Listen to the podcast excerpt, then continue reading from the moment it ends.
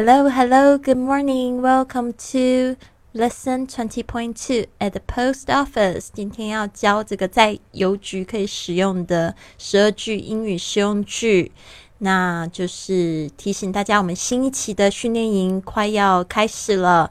那就是想要报名的同学呢，请到我的公众微信账号是“贵旅特”，贵是贵重的贵，旅行的旅，特别的特，回复“训练营”就可以知道我们这一期训练营的报名方式。有一百四十四节课的线上课程，加上这个一百四十四节的这个语音作业的批改，还有。这个结业的时候，我们会送你这个二十八天的英语挑战，打开你的自学之路。好的，那十二句呢，请跟我念一次。Number one, Excuse me, where can I buy stamps? Excuse me, where can I buy stamps? 对不起，请问我要在哪里买邮票？Excuse me, where can I buy stamps? Two, at which window do they sell stamps? At which window do they sell stamps? 哪个窗口卖邮票呢？At which window do they sell stamps? Three, third on the right is the counter. Third on the right is the counter. 右边的第三个窗口就是 Third on the right is the counter. Four, what kind of stamp do you need? What kind of stamp do you need? 你需要什么样的邮票呢？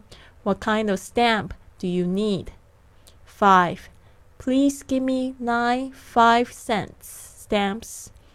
请给我九张五分的邮票。Please give me nine five cent stamps. Please give me nine five cent stamps. 6. Here's three dollars and fifty cents in stamps. Here's three dollars and fifty cents in stamps. 这些邮票总共是三元五十美分。Here's three dollars and fifty cents in stamps. Seven. I'd like to have some commemorative stamps. I'd like to have some commemorative stamps. 我想要买些纪念邮票。I'd like to have some commemorative stamps. Eight. Do you sell envelopes here?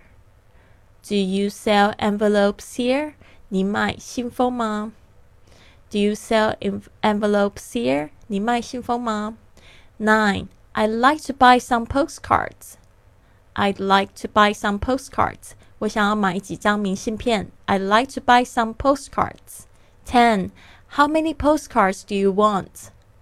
How many postcards do you want? 你需要几张明信片呢？How many postcards do you want? Eleven. Where's the parcel post counter, please? Where's the parcel post counter, please? 寄包裹的柜台在哪里？Where's the parcel post counter, please? Twelve.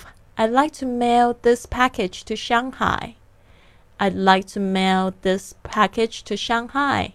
我想要寄这个包裹到上海。I'd like to mail this package to Shanghai.